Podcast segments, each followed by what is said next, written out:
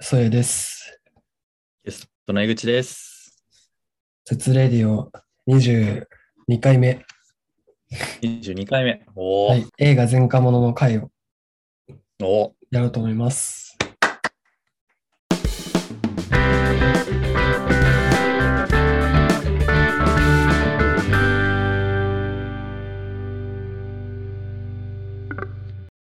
いや、待ってましたね。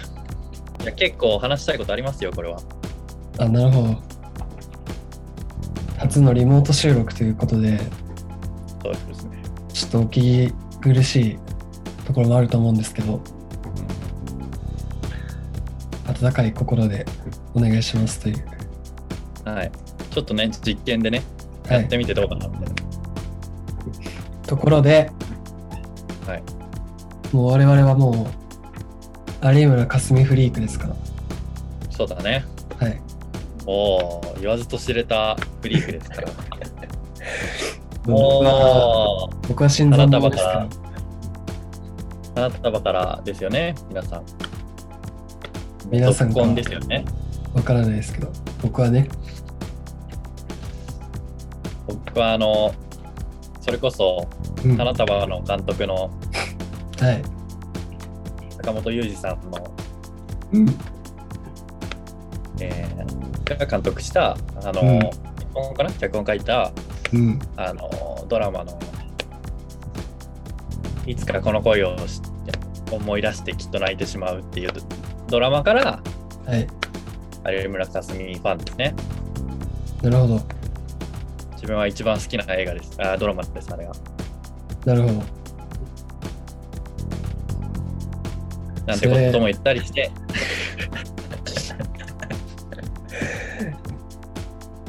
あれ、モチベ、見る前から高かったんですか、出口くん。いやまあ高いよねやっぱモチベ高くなかったこれしかも結構評価も高かったよね最初から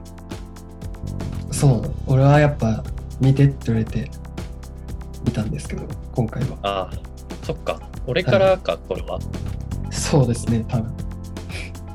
なんか有村架純出てるからで見見見ようぜやろうぜっていう話にななりましてなるほど。まあ見たはいいけどまあうんいろいろ思うところがあったという俺は感想ですね、なるほ結ど。構レビュー高いなんかヤフーの映画のなんかあの星で言うと4.5ぐらいあるんですよねええだいぶ高いもうこの時期の映画で言うとなんだろうフレンチ・ディスパッチは3.5度ぐらいだしうん。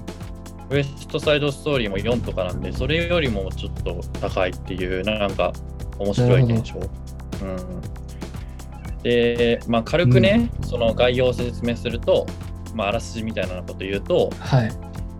と読み上げさせていただきますね。はい。えー罪を犯した者、非行歴のある者の合成、社会復帰を助ける保護司の、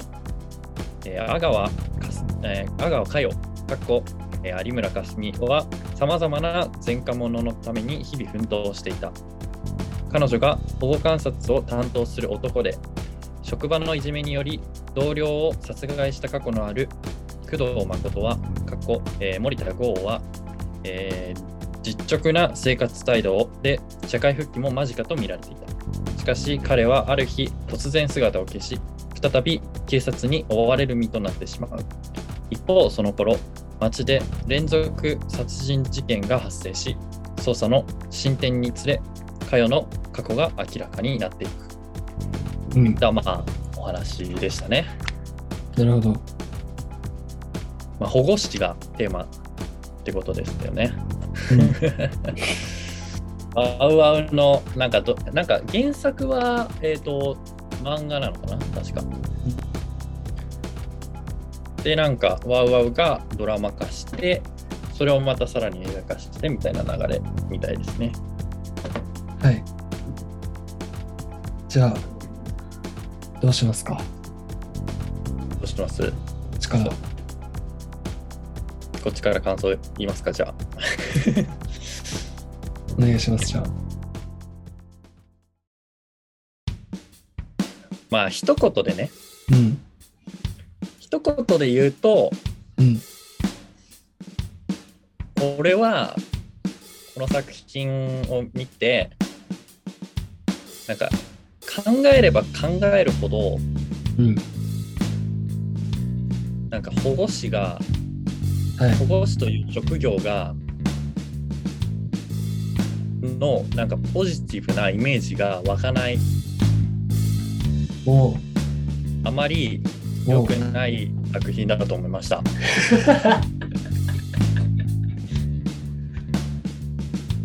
それは、保護士のパブリックイメージを損ねるっていうことで、作品自体をけなしてるわけじゃないですよね。そうですねあのうん。例えばそのやっぱ俳優さんたちがすごすぎてはい。なんかこの世界観におう。飲まれるというかうん作品としての完成度とかはめちゃくちゃ高かったと思うんですけどうん。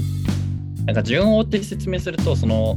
まずはいこの「前科者」っていうタイトルがまずよくわかんないんですようん。話を聞いててもなんか前科者にフォーカスしてるなんかこう意味というかなんかもっとこう詳しいバックグラウンドがあればちょっと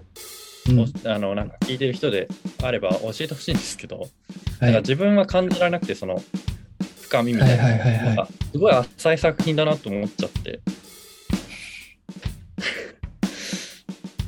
なんか保護士っていう職業へのうん。なんかこう啓発というか職業保護士っていう職業がここんな職業があるんだよ職業っていうかまあお金もらってないんだけどねボランほぼボランティアなんだけどうん。なんかそういう、うんそのなんて言うんだろう社会的意味みたいなのをうん。この映画に見出すのかなと思ったのよ最初うん。そこがこうりあのなんて言うんだろうこの映画の価値なのかなと思ってたのうん。なんだけどなんかうん話のストーリーがなんて言うんだろうなんかちょっとなんかななんて言うんだろうなあんま腑に落ちなくて自分はねはい。なんかまずそのあのえっ、と阿川佳代うん。がその保護士をやるやってる理由うん。うん。みたいはないのはいはいがはいはい。なんかなんとなく伝わってこなくて共感できなくてそこにまあまあまあまあ。なんか確かに。うん。友達のお父さんが殺されちゃったから身代わりになってね。そうそうそうそう身が自分の身代わりになって殺されちゃったからうん。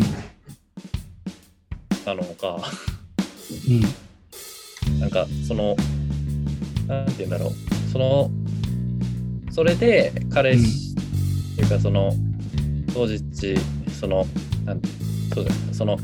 友達って言っても結構仲のいいね、男友達だったわけよ。そうんの付き合ってるとかじゃないけど、うん。付き合ってるに近いような存在の好きな、大好きな男の子の、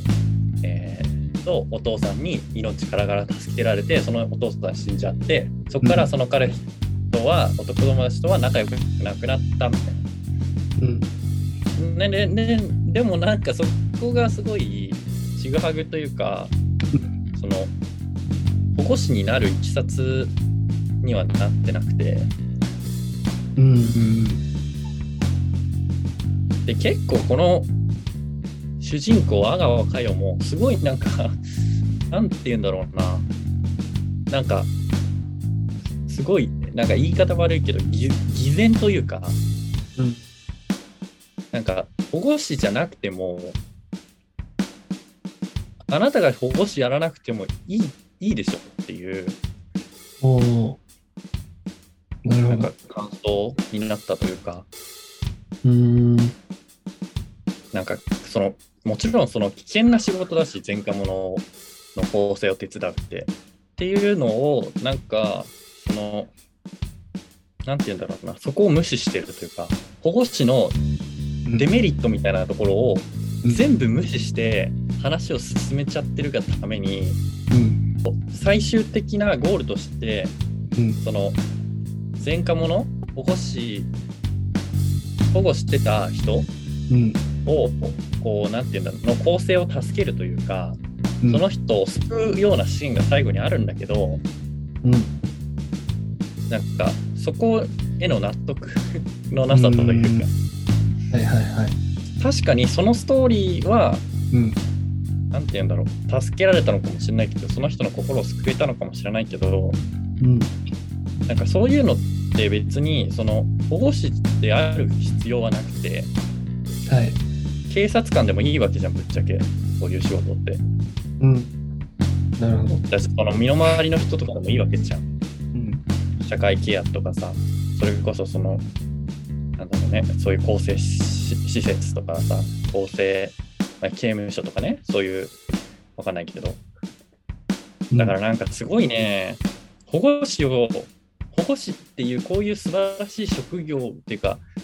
職っていうか役割の人がいるんだよっていうのを伝えたいのにもかかわらず、女の子うの、んしかもその20代ぐらいの女の子が保護士を演じるっていうところで、はいその保護士の本来の目的うんと、のズレみたいなうのがん感じちゃって、実際そんな20代で保護士やってる人なんていないと思うしね。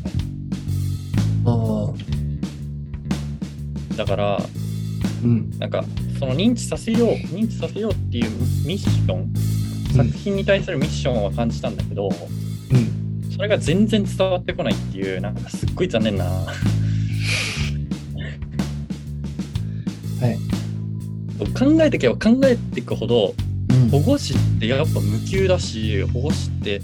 危ないしそんな連続殺人犯と絡まなきゃいけないシーンも出てくるしそもそもその人って殺人を犯した人であってあんまり関わりたくない人じゃん。そういうのは社会的まあまあまあまあまにこあそうう社会ね的にこうなんか受け入れてこうっていう分かるんだよ、基その本的にね言いたいことは。うんでもその女の子しかも20代のその若い人がそこにはいなんかその立ち向かっていくっていうかしかも一人で独り身でうんあ確かにほぼ一人じゃんずっとひ一人じゃんあの子ってチャリでねそのそうチャリでそのなんかバックアップがあるわけじゃないし警察呼んだらすぐ来てくれるわけじゃないじゃんそのそういうなんて言うんだろうバックアップ体制がしっかりしてる職業じゃないじゃんうんなるほどだからすごいなんかその保護士のネガティブなイメージばっかがうんばっかが伝わっちゃってきててなんかちょっと残念だったな 期待をだいぶ下回っちゃったなっていうだいぶ期待してたからこの作品うに、んなんかすごいもう残念だなって思ったかな映画館出る時にあやばいそようなねんだこの感想いや別にいいといやなんか俺はてっきりお面白かったっていう人かと思ってたからああいや全然なんか共感できなかっ たしいやマジでいうででも、でもも、だからめちゃくちゃ良かったよ、その、あの、森田剛さんはいと、あの、磯村優斗さんうんが兄弟役なんですけど、あれね弟は若葉龍也さんですねあ、そう、若葉。あ、弟は若葉が、それ、磯村優斗はあれだ、うん刑事だ警ね察だ。うんあそうだ。なんだけど、うんもう、もうなんか、あの二人やばいよね。てか、もうなんか、出てくるキャストがみんなめちゃくちゃこう、なんか、お芝居が土壌みたいな人たちだったから、うん当然なんかそのなんて言うんだろうガチ芝居なのよみんな、だからめちゃくちゃその芝居としてはすごい面白かったけどうんななんるかほそどの演技力みたいなのを見せる作品としてはそのなんて言うんだろうそれを見せたいんだったらもうちょっとなんかありきたりな刑事ドラマとかにするべきだったかなっていう保護士っていうなんかそのミッションは背負わなくてよかったなっていう思ったから、なるほそれ君どうですかど俺もじゃあまずキャストが良かったですねあのそれこそ俺は何も知らずに見たんで若葉龍也さん出るって知らなかったんですよで若葉龍也さん結構最近見見るよく見てあめっちゃこの人かっこいいし素敵だなって思ってたんであのそれで嬉しくなったしそのなんかうれこ結構俺的に嬉しくなるような人たちばっか出ててうんそれはやっぱり見てよかったなって思ったしそのいろんな角度があるけどその結果蓋を開いてみたらやっぱこうエンエンタメっていうとあのなんていうのあれだけどそのシリアスなこういう事件を描くものとしてすごい面白くてあのうんすごい見応えめっちゃあるしとっても楽しかったんだけど、まあ、ただその蓋を開けてみたらの部分だよねその誰もそうだとは思ってないと思うのね少なくともそうだと思ってないけどどういう例えばそのさっき言った「前科者」っていうタイトルだしうん「保護司の話です」っていう看板なわけじゃんだから誰もそのシリアスな事件ものみたいなことと思ってないから俺もなんかこううんもっと有村架純さんの話でもっとこう保護士のこうドキュメンタリーみたいなうん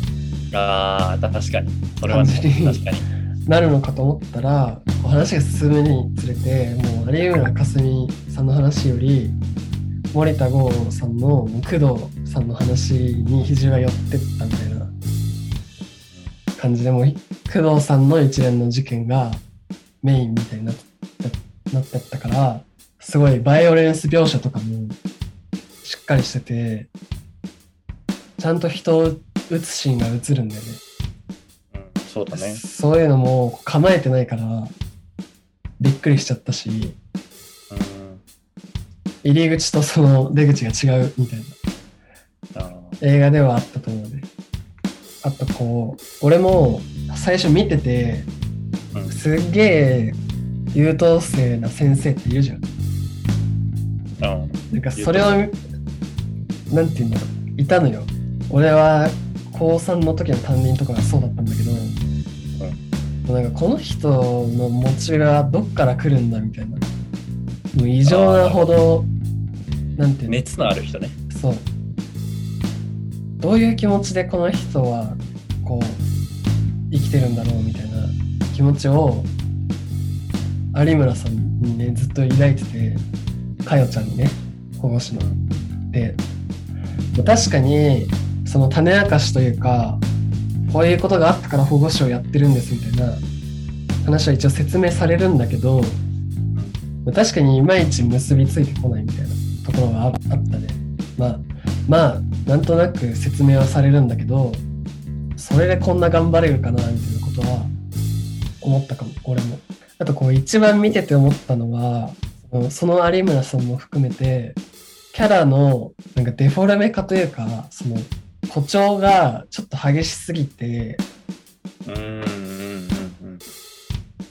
あの漫画原作だからねその原作に寄せてったりそのしたのかなわかんないけどそういうことになったと思うんだけど例えばその若葉龍也さんもあのもう白髪であの長長髪というかまあ肩ぐらいまで髪があってまあそれは漫漫画のキャラだったらまあねいると思うんだけどあんまりこう現実の話に思えなかったというか、うん、そのキャラの誇張がうん多くてなんかさこっちさっきも言ってたけどさこっちはさ なんか結構心温まる系かなと思っていくじゃんキうんまあャまあストまとあか、うんそのあれとかも見てね予告とかも見てうんってなった時にさすごいさなんて言うんだろうんうなんだろうねな何が近いかななんかすごいさ、うん、ちょっとち思ってたのと違うんだけどみたいなうん、感じがあったというか、うん、ざっくりとしてんな。うん。なんかその、難しい けど、どう、どうやって集結させるのかなっていうのをずっと考えてみてたんだけど、うん、こんなに話を広げて、どうやって、その、あの、なんて言うんだろう、心温まる結末というか、うん、なんか、その、起承転結の、うん、その、天みたいなところが、うん、まあ、小かな小天ぐらいがもうなんかちょっとドドラマチックすぎておお膨らみすぎてなるほど。け消せてないっていうかうん、ケツが置けてないっていうなんかその最後のさ有名な有名なっていうかそのビンタシーンですよはい。印象的なその森田剛さんがね人を殺そうとするときに、うん、こうま先回りして入ってきた有村架純がうん、あのビンタして止めるっていうシーンがあるんですけどそこがやっうぱ一番のこうなんて言うんだろうシーンというかケケツのシーンというかうん、そこで話がこうまとまっていくっていう感じなんだけどうん、なんかそのシーンもなんかね漫画にしてはなんかちょっとインパクトないしそのそのお時代あの設定がインパクトないし逆にそのヒューマンドラマとして見るんだったらなんかそのその救いようなさすぎるしの、なんかうんあんまりそうなんかすごいあそこのシーンをさうん、メイキングとかでもさ流したりそのえっ、と上なんだろう試写会の映像とかでも言ってたけどうん、なんか、それ、その、なん多分その表現したいことがあったんだと思うんだけど、あのシーンで。うん、それがあんまり伝わってこないというか、うん、漫画感が勝っちゃってシリアスに伝わらないのか、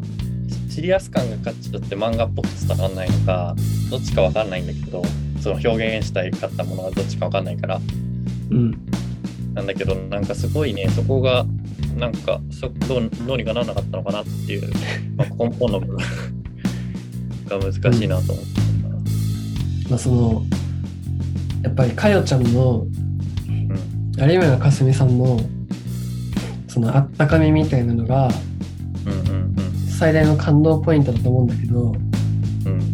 まあ、俺らからしたらもうそのモチベ自体にちょっと疑問があるからそうだねそこにこういまいち最大で心が入っていけなかったというか、ね、そもそもそこが疑問だったからうんっていうところはあるかもしれない。なんかその弱みをさその例えばその最初さその自転車でさ、あうの海走るシーン、ん、うん、砂浜走るシーンとかあったけど、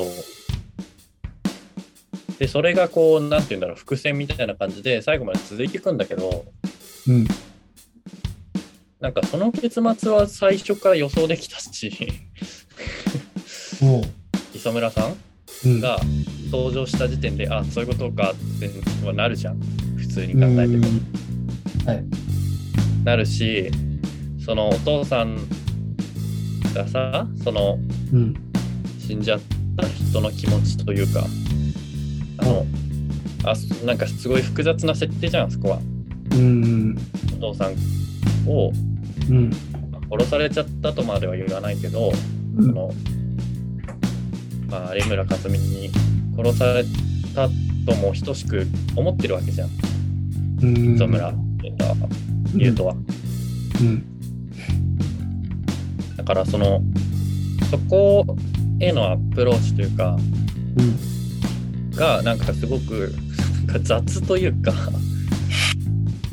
ねそこだけでもいい、はい良さそうじゃんそこだけで映画作ればいいのにってそこをメインに、まあまあまあまあまあ。うん、そこだけで2時間いけると思うんだよねその変にささ凶悪殺人犯とか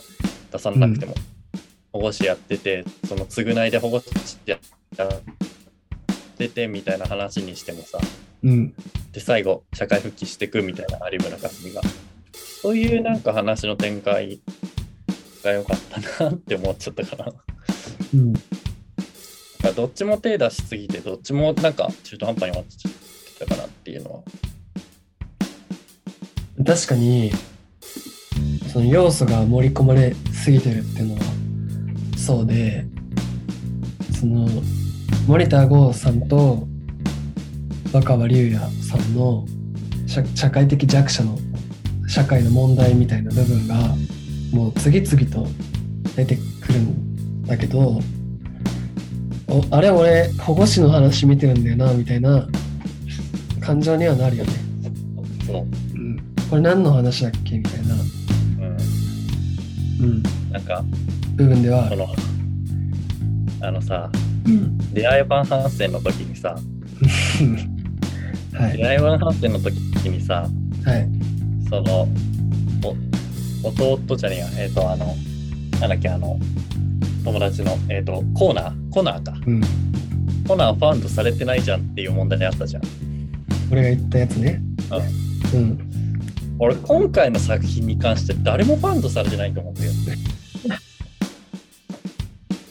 ああ、まあでも森田さんのうん工藤さんは、うんまあ、結果的に救われたみたいなエンドでしたけどね。ああまあ確かにねファウンドされたか、うん、だバウンドし、まあ、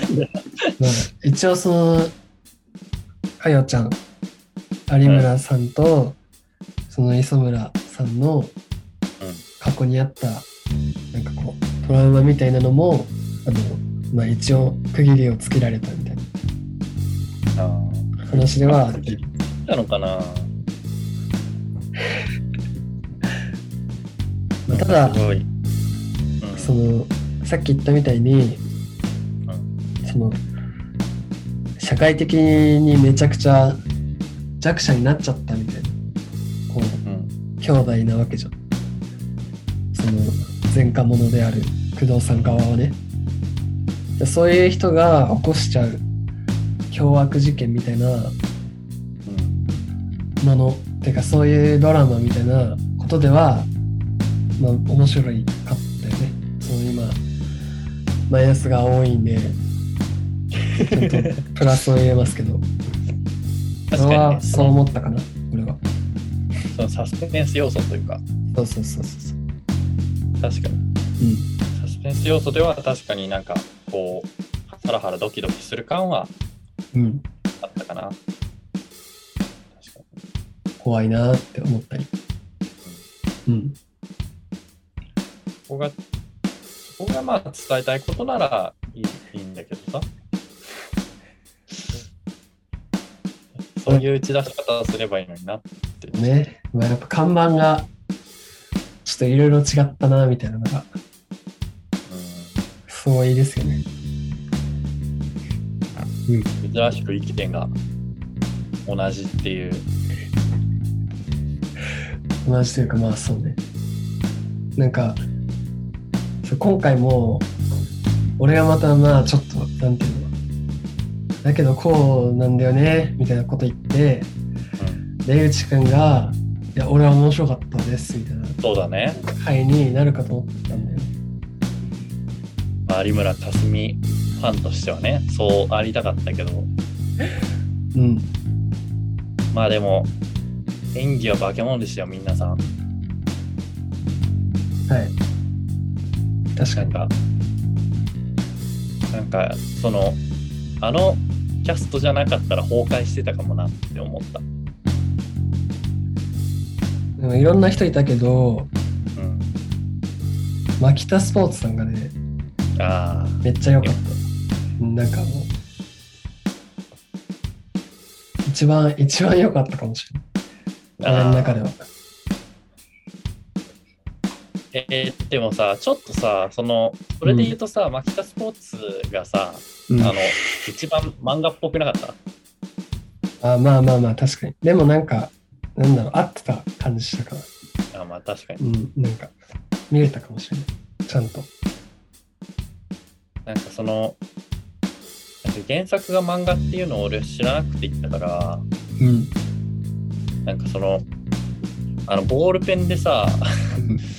あの、警察がさ、うん。あの、なんか、なんなんていうんだろう、拷問するシーンあるやん。ガンガン拷問するみたいなね。うん。あれとか見た瞬間に、ええー、と思 って。あ、マジそういう系と思って。される側も汚職警官っていう、そうそうそうそう。なんか、うん。いろんいろいろ話あるな、みたいな感じだったけど。うんなんかもうちょいね、こう、コンパクトにまとめてもいいんじゃないかなと、ちょっと 思っちゃったな。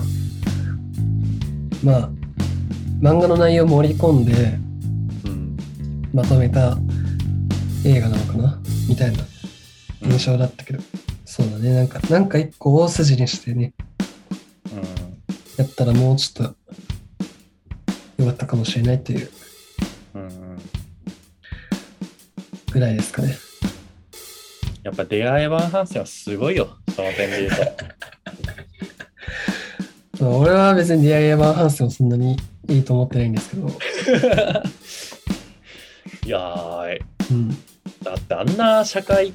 問題に全部踏み込んである程度全部回収できちゃうっていうあのなんかすごさ懐のでかさや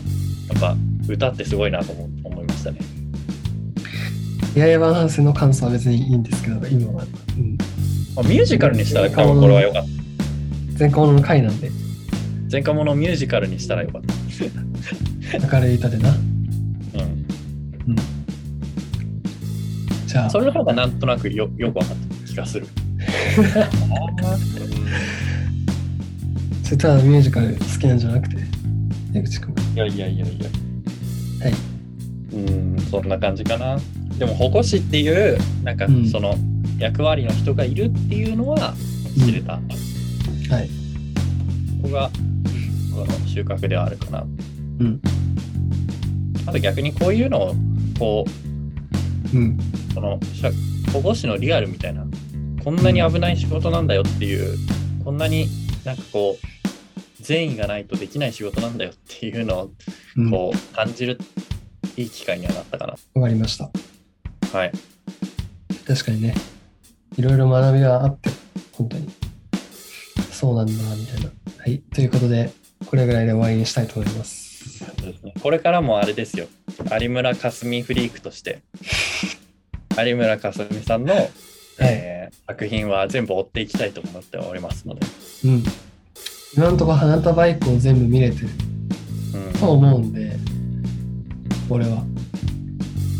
まあ、なるべく頑張って、そうですねはい。追っていきたいと思います。じゃあ、ありがとうございました。ありがとうございました